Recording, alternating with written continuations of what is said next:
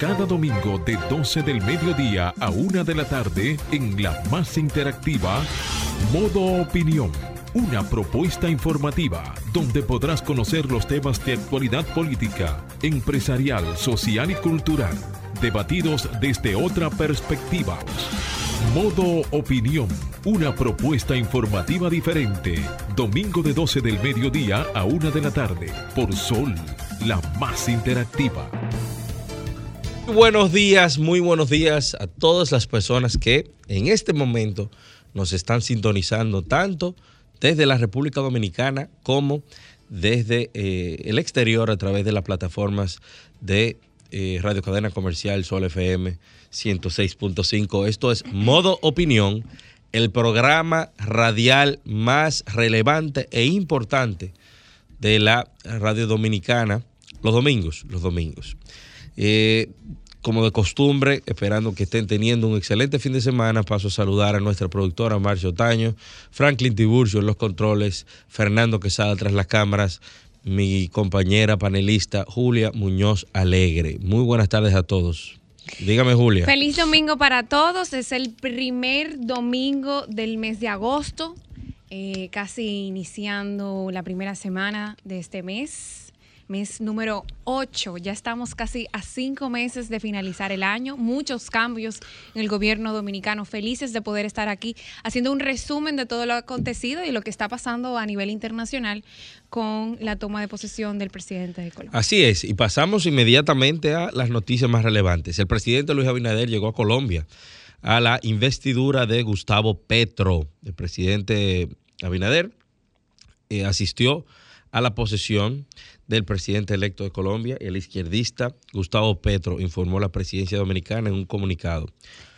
A su llegada al aeropuerto militar de Catán, acompañado por su hija y otros funcionarios, entre ellos el ministro de Relaciones Exteriores, Roberto Álvarez, recibió recibido por el ministro de Relaciones Exteriores de Colombia y otras personalidades. Quiero aprovechar para felicitar al equipo del Nuevo Diario, a mi amigo Jaime Rincón, que está eh, desde eh, ayer o antes de ayer en Colombia, eh, dando cobertura mediática a este importante evento. Adicional a lo que compartiste, quiero compartir también un poco de lo que va a ser el día de hoy, porque eh, aprovechando la visita del presidente se realizarán algunos encuentros bilaterales como por ejemplo el presidente Luis Abinader se reunirá con el secretario ejecutivo de la Comisión Económica para América Latina y el Caribe, CEPAL, Mario Simoli, también está pautada una reunión con eh, presidentes del Senado de la República y de la Cámara de Representantes de Colombia.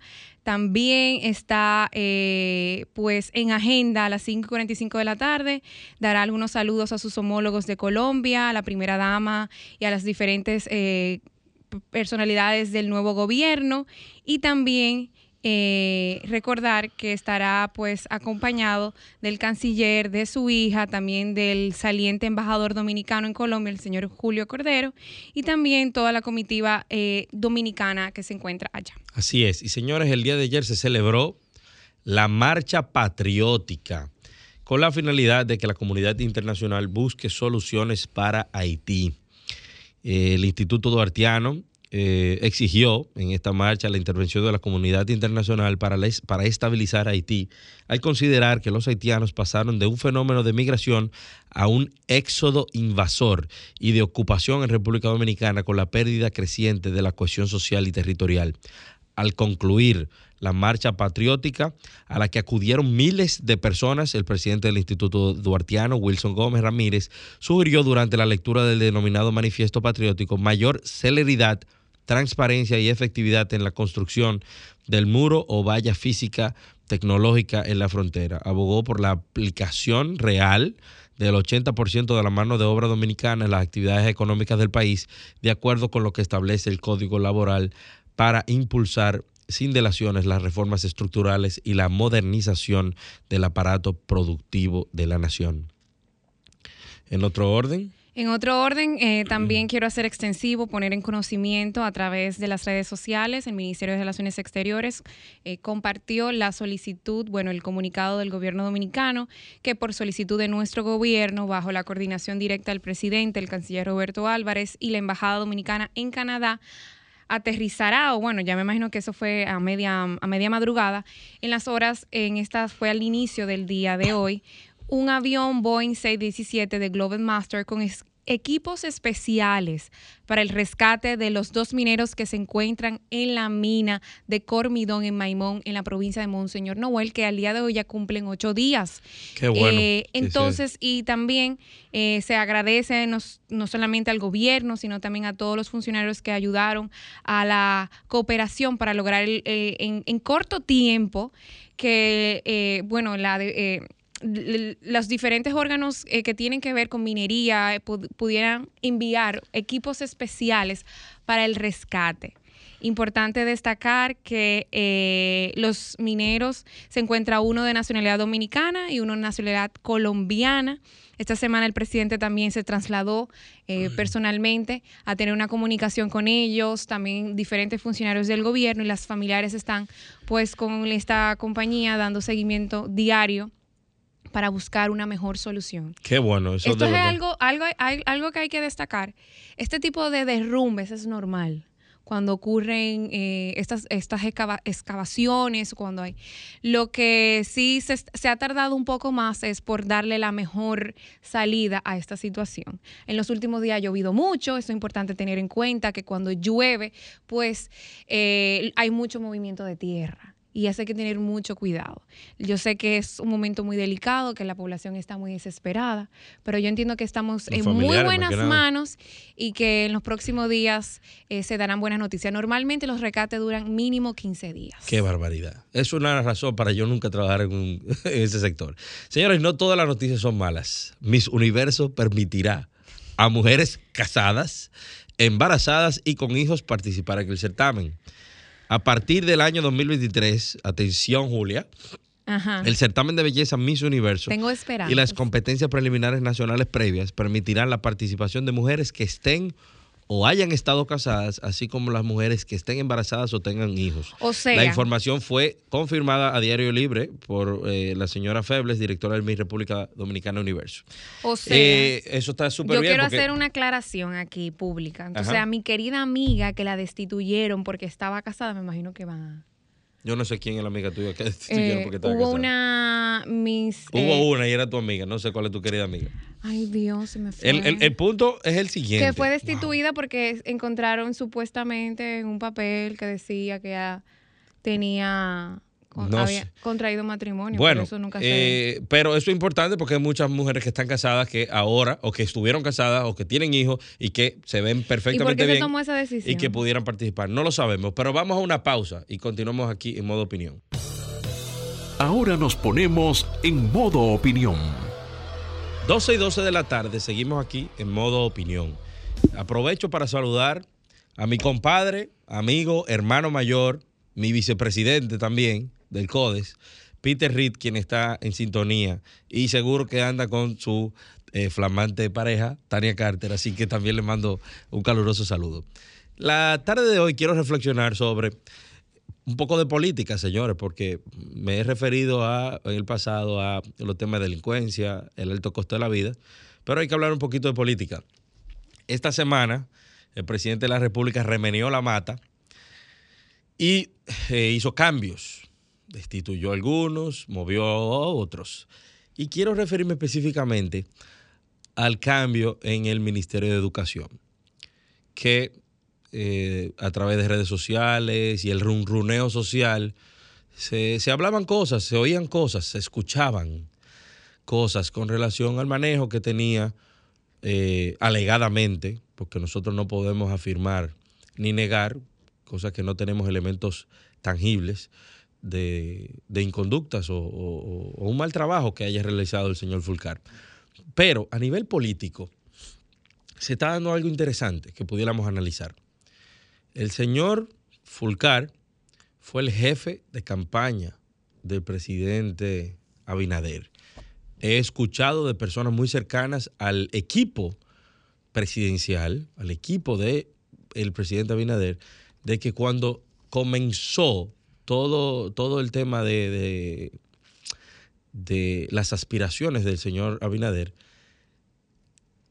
en un vehículo cabían cinco gente y iban cuatro realmente, y uno de ellos era el señor Fulcar, jefe de campaña del señor Abinader, ahora fuera del tren gubernamental, que eh, culturalmente en la República Dominicana, Dominicana eh, o sea, cultura, eh, en la política cultural dominicana, una manera de premiar cuando se obtiene la victoria a las personas de mayor cercanía es dándole buenas posiciones al gobierno. Y eso podemos debatirlo en otro momento, pero esa es la realidad.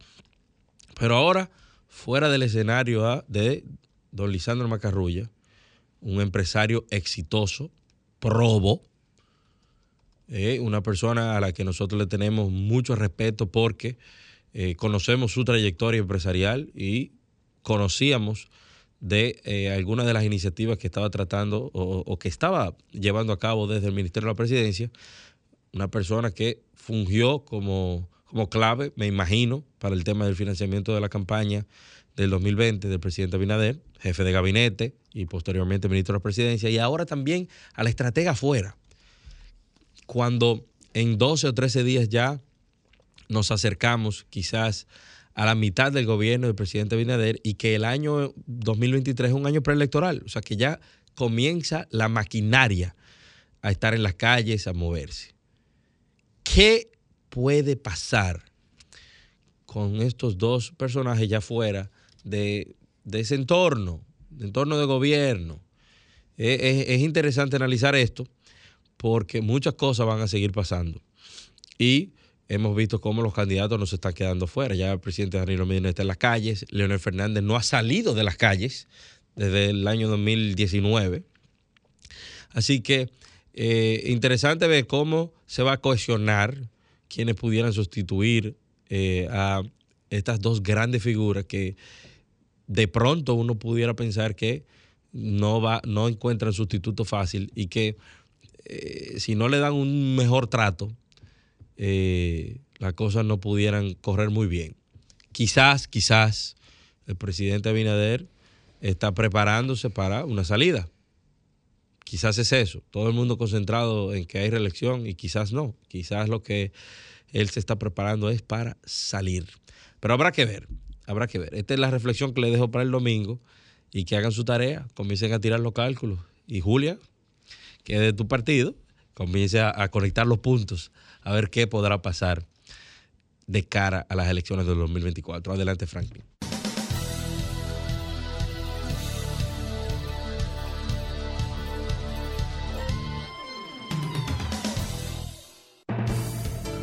...12, 17 de la tarde, ahora con los comentarios de Julia Muñoz Alegre. Antes de iniciar con mi comentario, que era un poquito hablar sobre la toma de posición del nuevo presidente de Colombia, quiero felicitar bueno, el equipo de Modo Opinión quiere felicitar a Carlos de la Mota y a mi querida amiga Laura Pérez Rojas, que ayer contrajeron matrimonio y también están a la espera de una hermosa BP.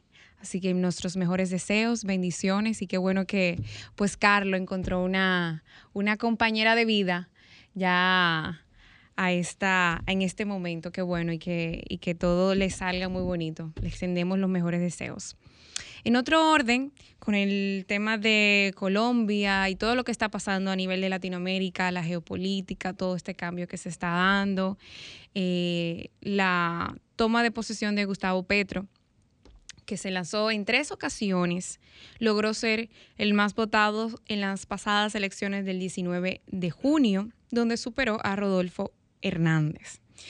Petro llegará a la, a la presidencia acompañada, acompañado de Francia Márquez, quien es la nueva vicepresidenta, y también el electo ha anunciado por, alguno, por ahora algunos ministros, entre ellos Iván Velázquez, que será el ministro de Defensa, José Antonio Campo, que estará a cargo del Ministerio de, Hacienda, entre diferentes pues, eh, personalidades reconocidas allá en Colombia. Ahora bien, es importante tomar en cuenta quiénes van a acompañar a Petro en su toma de posesión.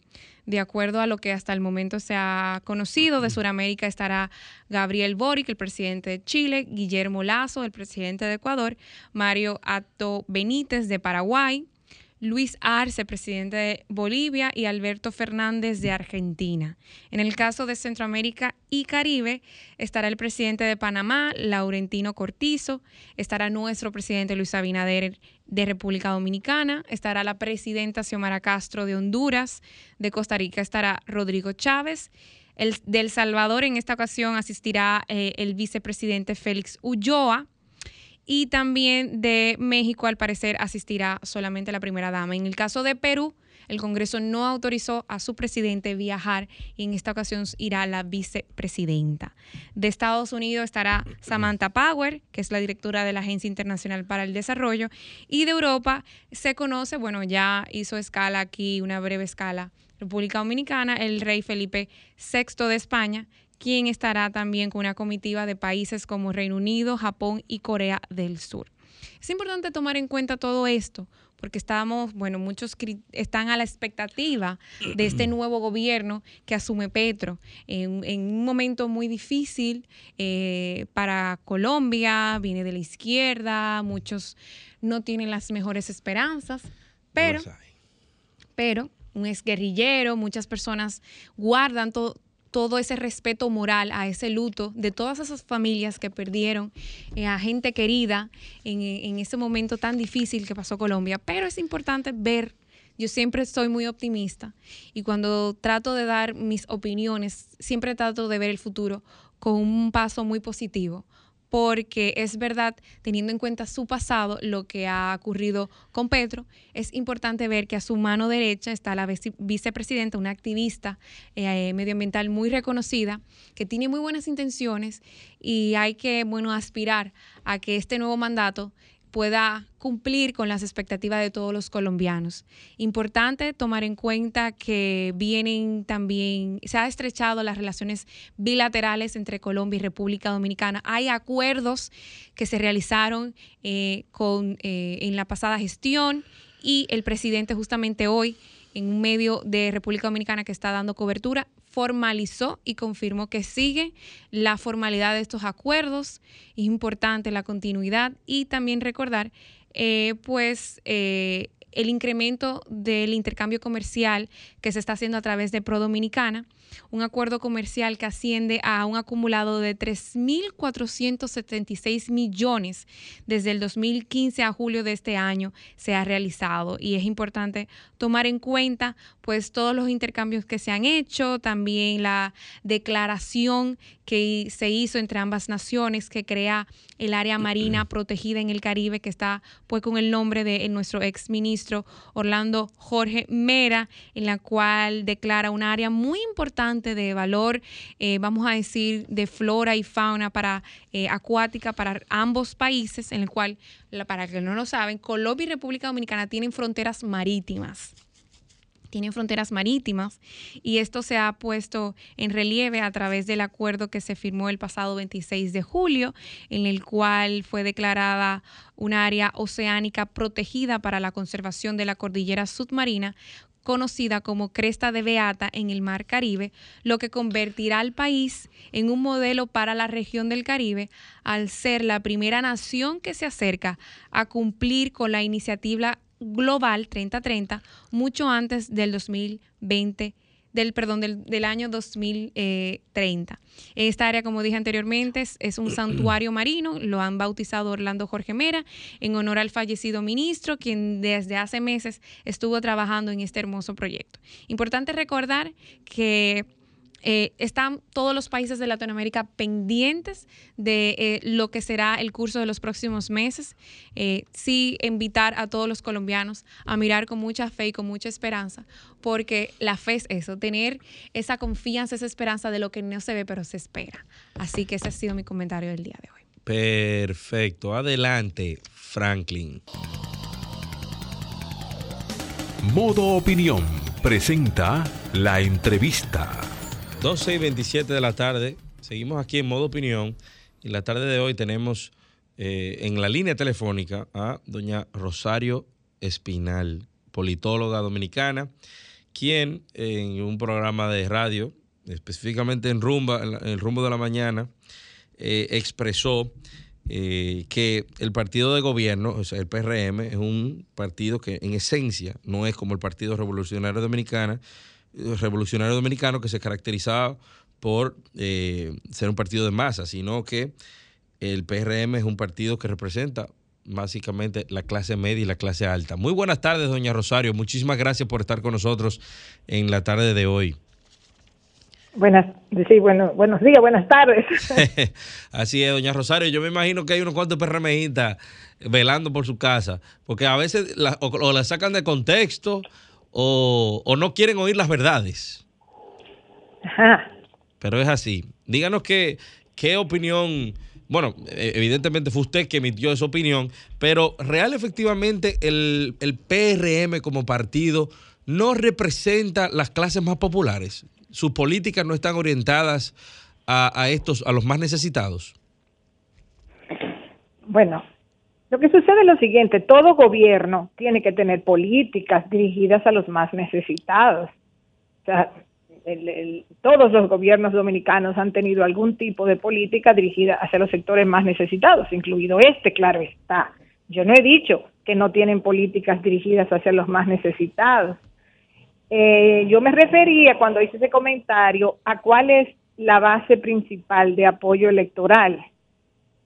Y tu base electoral sí impacta en tu estrategia de gobierno.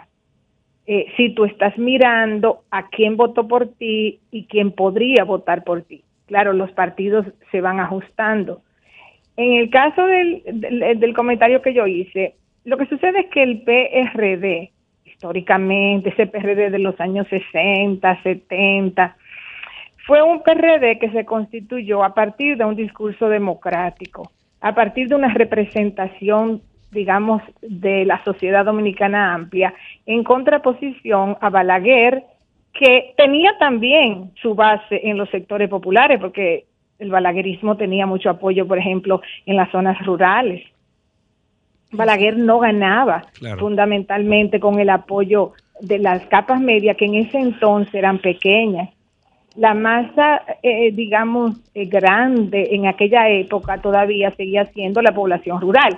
Entonces el PRD lo que hizo fue desarrollar un liderazgo en los sectores urbanos. Entonces podríamos decir que en los años 60 y 70 el PRD apelaba a las bases populares urbanas, mientras que Balaguer eh, contaba mucho con el voto rural. Pero la sociedad dominicana ha cambiado, ha cambiado muchísimo. Hoy en día la clase media en la República Dominicana es amplia. Eh, la clase media no es un conglomerado, eh, digamos, homogéneo de ninguna manera, porque hay muchos segmentos dentro de la clase media. por niveles de ingreso, por niveles educativos, por estilo de vida, que le permiten esos ingresos. Entonces, eh, ustedes hablan con la gente y usted va a encontrar que una persona que tiene un ingreso eh, de, pon de 250 mil pesos al mes, se considera clase media, pero otra que gana 100 mil pesos al mes también se considera clase media. Eh, y otra que gana 80 mil también se considera clase media y hasta el que gana 50 se considera clase media. Entonces, la clase media no es una, digamos, no es un segmento social eh, homogéneo, pero sí comparte ciertas expectativas de vida, ciertos estilos de vida. Entonces, eh, esa, esa capa media eh, ha crecido mucho en la República Dominicana por procesos económicos. O sea, porque la República Dominicana tuvo muchos años creciendo, o tiene todavía muchos años creciendo, con algunos eh, digamos, breves espacios de, no tanto crecimiento, pero en general la República Dominicana por muchos años ha crecido mucho.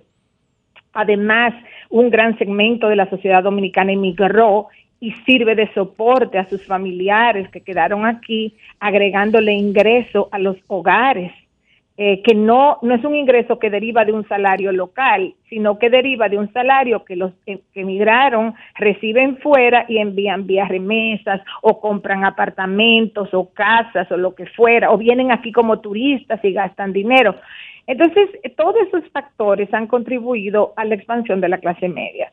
Entonces, el, hoy en día realmente todo partido tiene que mirar a la clase media. El PLD fue un gran beneficiario del voto de la clase media. En, por ejemplo, en el 2004, cuando había mucho descontento con la crisis económica del gobierno de Hipólito Mejía, 2003-2004. Eh, en ese momento, el PLD, su fuerte electoral era la clase media urbana, sobre todo la clase media urbana del Gran Santo Domingo. Ahí estaba su fuerte electoral.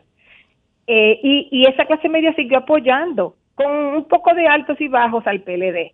En la coyuntura electoral del 2020 se produce un cambio que yo venía proyectando desde antes, digamos desde unos dos años antes de las elecciones del 2020. Entonces, o sea, donde yo veía que se iba ya produciendo una especie de cansancio de la clase media con el PLD y ese eventualmente, y no voy ahora a señalar todo lo que ocurrió entre el 2018 y 2020, pero eh, podríamos decir que comienza a expresarse en el 2017 con Marcha Verde, que articula, que articula el, el descontento de la, de la clase media, de, de, una clase media que había votado apenas unos meses antes por el PLD en el, en el, en el 2016.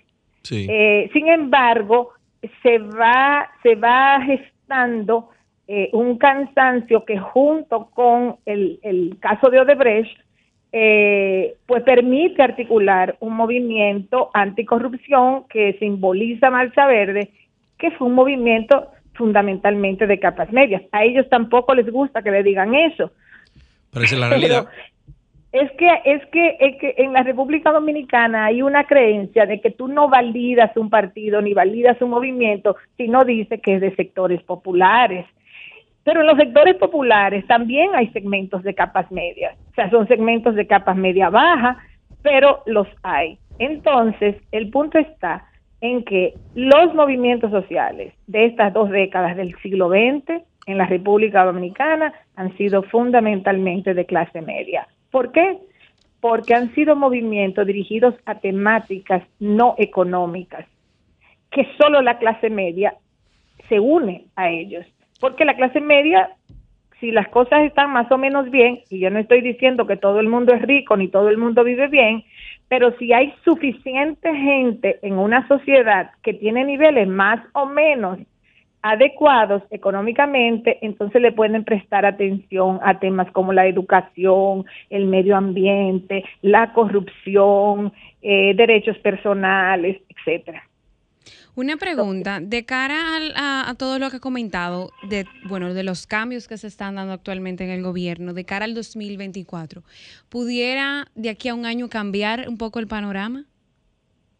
¿En qué sentido? Perdón, no bueno, dentro de las declaraciones que usted dio, en el cual decía eh, que, eh, bueno, que esa parte de los de los que de la clase media no era la, que iba a buscar votos para el 2024. Entonces, de cara a todos los movimientos que se están dando a esto, tomando en cuenta pues eh, ese cambio que se ha dado eh, según sus declaraciones, ¿cuál sería, vamos a decir, eh, a corto plazo, un año? ¿Cómo serían eh, esos cambios? ¿Cómo afectaría al pronóstico del 2024?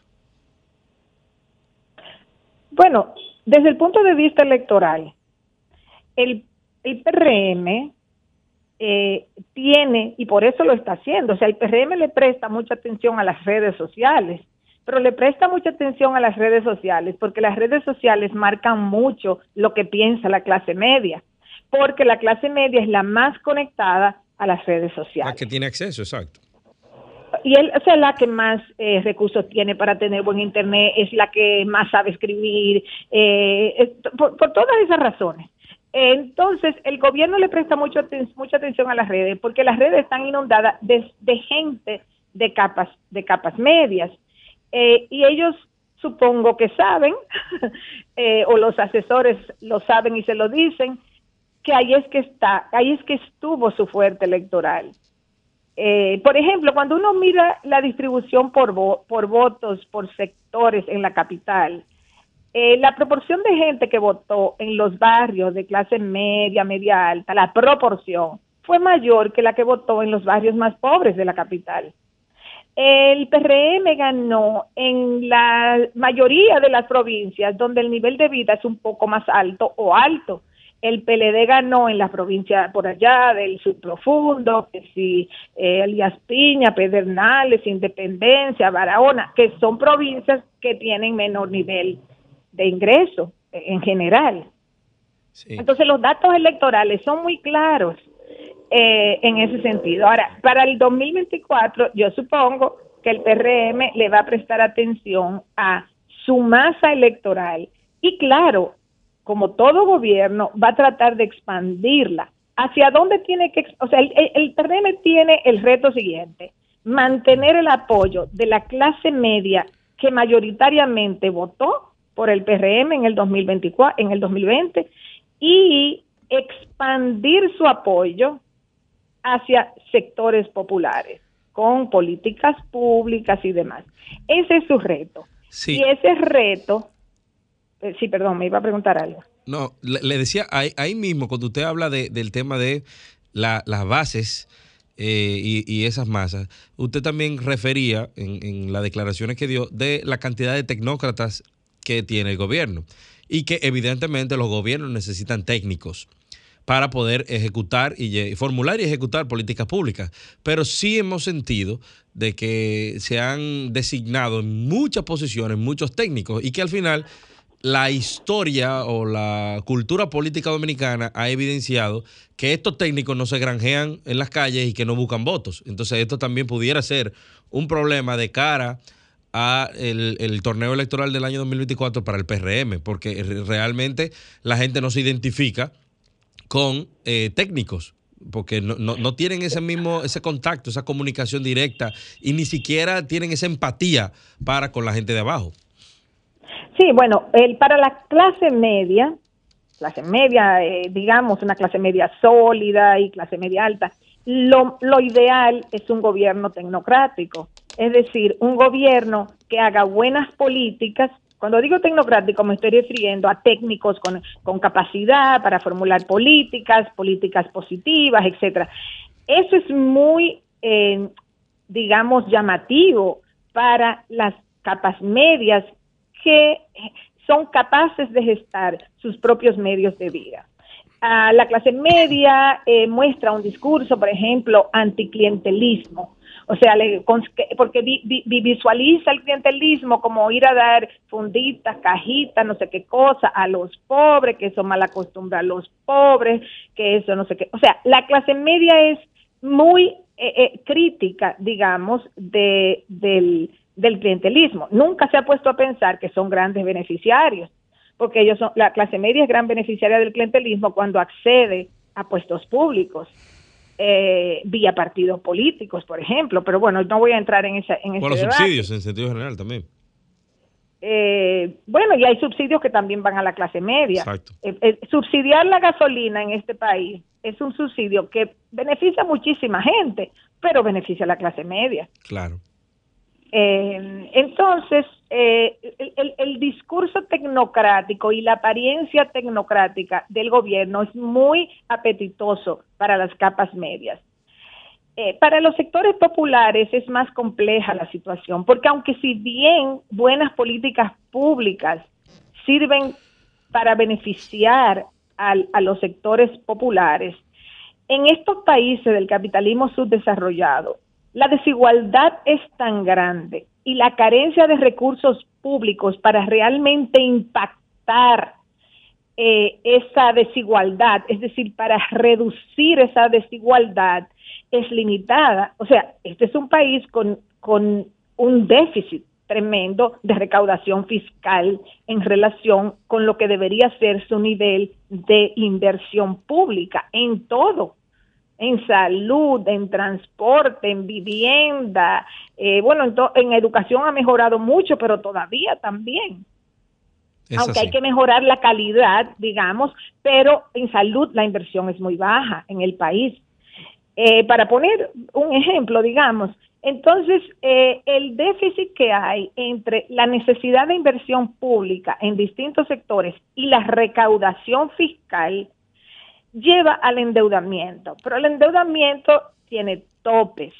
Entonces, para tú impactar la sociedad dominicana en donde tú logres sacar más gente de la pobreza, necesitarías hacer tantos cambios que todos los gobiernos se quedan cortos. Este también se va a quedar corto. O sea, se quedaron cortos incluso los gobiernos del PLD que gobernaron en época de más prosperidad, porque no al PLD le ha tocado gobernar en época donde no ha habido fuerte, fuerte crisis. Bueno, hubo la crisis del 2008 internacional, pero no fue que afectara tantísimo a la República Dominicana, porque fue una crisis eminentemente financiera eh, fuera, fuera del país. Entonces, eh, eh, incluso al PLD, que gobernó en época de mayor holgura económica, le, le fue imposible resolver ese problema. Entonces, el gobierno del PRM tiene el beneficio de ser un gobierno nuevo, de, haber sustituido un gobierno del PLD que duró muchos años, eso le beneficia, de que el PLD está dividido o el PLDismo, eh, eso, eso también le beneficia al gobierno, pero en términos de lo que es la intervención pública, el, el gobierno se maneja en, en, en una cuerda floja, digamos, porque hay una necesidad histórica de más inversión pública y de bajar los niveles de desigualdad, pero hay ahora mismo una situación inflacionaria que empobrece más gente, que la inflación es un factor de empobrecimiento para capas medias bajas eh, y, para, y para pobres. La República Dominicana tiene la suerte de tener tanta gente en el exterior que ha servido de colchón, ha servido para evitar mayor catástrofe social, de la pandemia, de la inflación que ha generado la pandemia y la guerra en Ucrania, pero eh, hasta dónde puede, eh, digamos, sustituir totalmente el ingreso que pierde la gente vía la inflación está por verse. Bueno. Doña Rosario, muchísimas gracias por sus explicaciones, por, su, por compartir los conocimientos con nosotros. Le deseamos un feliz resto del fin de semana. Buenas tardes. Vamos a una pausa y continuamos aquí en modo opinión.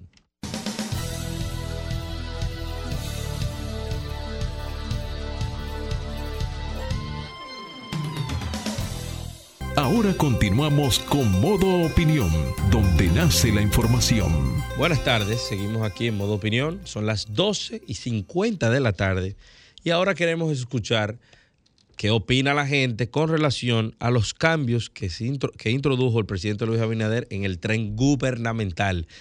Llámenos, por favor. ¿Usted está de acuerdo con que se hayan llevado a Fulcar, con que se hayan llevado a los funcionarios que fueron removidos? ¿Usted está de acuerdo con el tema del aumento salarial de los funcionarios? Este es el momento y de su opinión. Vamos a, eh, tú que te sabes el teléfono recurrentemente, eh, Vamos a, vamos a poner los teléfonos. Comunícate 809-540-1065. 1-833-610-1065 desde los Estados Unidos. Sol 106.5, la más interactiva. ¿Qué opina la gente con relación a los cambios que introdujo el presidente Luis Abinader en el tren gubernamental y también de estos funcionarios que se subieron un salario. Aquí tenemos la primera llamada. Muy buenas tardes. ¿Quién nos habla y de dónde? Buenas tardes, le habla Manuel Fernández. Adelante, líder, denos su opinión. No, no, ya voy a dar opinión, pero solamente quiero felicitarlo por, por su programa. He tenido oportunidad de escucharlo en el día de hoy. Tenía varias semanas sin escucharlo y de verdad que excelente programa. ¿De dónde nos llama? Muchas gracias. 809-540-165. Me sonó como muy, mucho a Manuel Fernelis. Cuidado, Willy. Manuel, tengo mucho también que no sabemos de ti. Te mandamos un abrazo. Esperemos que estés bien. Ay, que no lo diga bien. Un abrazo, y a nuestro hermano. compañero Hostos. Así es. Y, felicitar a, Manuel porque va a tener una niña hermosa. Y, y, saludos aquí a, a, Catherine Castellanos. Señores, 809-540-165. ¿Qué opinan ustedes con relación a los cambios que se han generado desde el gobierno. El presidente Ahora, ¿tú sabes cuánto? tú fue sabes- muy claro con la Yo respuesta. te voy a decir algo, Al cuestionar eh, sobre el aumento de los salarios, del cual él entendía y se, y se está haciendo. Bueno, hubo un decreto. El eh, presidente de hubo la un República de que, debe ganar 5 millones de pesos mensual. pero él dona su salario. No, no, no importa que lo done. El salario del presidente, no de la persona, sino de la, de la silla. De la Tiene figura. que ser 5 millones de pesos. ¿Cómo es eso que un presidente gana 500 mil pesos al mes? Un hombre que, que, una persona, porque no vamos a decir eso, porque puede ser una mujer en el futuro. Eh, 540 1065. Yo quiero señores, llamadas. una persona que se granjea Muchos 3 intereses. millones, 4 millones, 5 millones y un intangible de millones de votos y que se tiene que dedicar durante cuatro años a entregarse en cuerpo y alma por un país, debe ganar muchísimo más. Ahora, estos funcionarios, ¿cómo así? Y el momento también. Muy buenas tardes. ¿Quién nos habla y de dónde? Del Sol. Sí, Del adelante. Sol. Del, Va- del Valle de Atomayor. Oh, adelante. Sí, Roselín Sabino. Sí, adelante, díganos. Yo soy del PRM, pero estoy de acuerdo con eso que hizo Luis, porque esos funcionarios han dejado al pueblo y no lo quieren ayudar. Cru- Cruzado de brazos. Muchas gracias, muchas gracias por su llamada. Muy buenas tardes. ¿Quién nos habla y de dónde? Darío Siberio, de aquí de Puerto Plata. Bueno, estos políticos de ahora no ven lo que está pasando en el mundo, ni el mundo como está, y ellos lo que están es engañando a la población, haciéndole cuentos y mentiras. Yo estoy de acuerdo que lo cambien. Muy buenas tardes. ¿Quién nos habla y de dónde? Bueno, le habla Jenny de aquí de la capital. Sí, adelante. Estoy muy conforme con que destituyeran al ministro de Educación, porque yo entendía que él no estaba ayudando a, a que los jóvenes eh, se prepararan.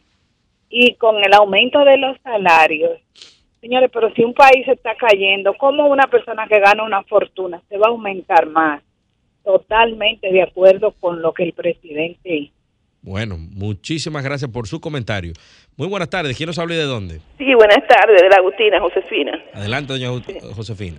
Oiga, lo que pasa es que hay quienes viven para la política y hay quienes viven de la política. el, el que vive para la política atiende al pueblo y las necesidades del pueblo. El que vive de la política quiere cogerse el beneficio del pueblo. Buenas tardes. Muy buenas tardes. Gracias. Ese es su comentario.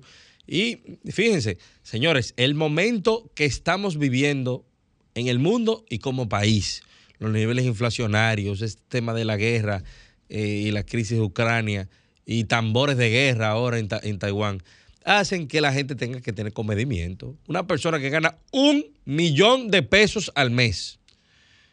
Un millón de pesos al mes. Llevarlo a un millón ciento cincuenta. Puede ser que la decisión no haya sido de él, pero debió haberla dejado en el aire. Muy buenas tardes. ¿Quién nos habla y de dónde? Hello, Juan Vargas, de este lado, caballero. Adelante, señor Vargas. Eh, yo no entiendo, en realidad, qué es lo que está pensando el gobierno, estos funcionarios, porque nadie piensa en los pobres. Esto es increíble. Usted El dice que los pobres están abandonados. Exactamente, los, los, los infelices que no podemos ni comprar ni un plátano porque están carísimos, ni un huevo. Y estos funcionarios que cobran, que no necesitan más dinero porque no hay qué gastarlo.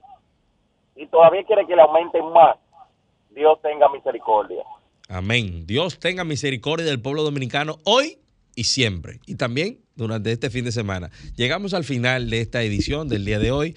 Muy buenas tardes a todos y nos escuchamos, nos vemos. Nos vemos el próximo domingo, próximo y estén atentos porque sigue una vaguada en el territorio nacional, así que anden con sus paraguas. Adelante, Franklin.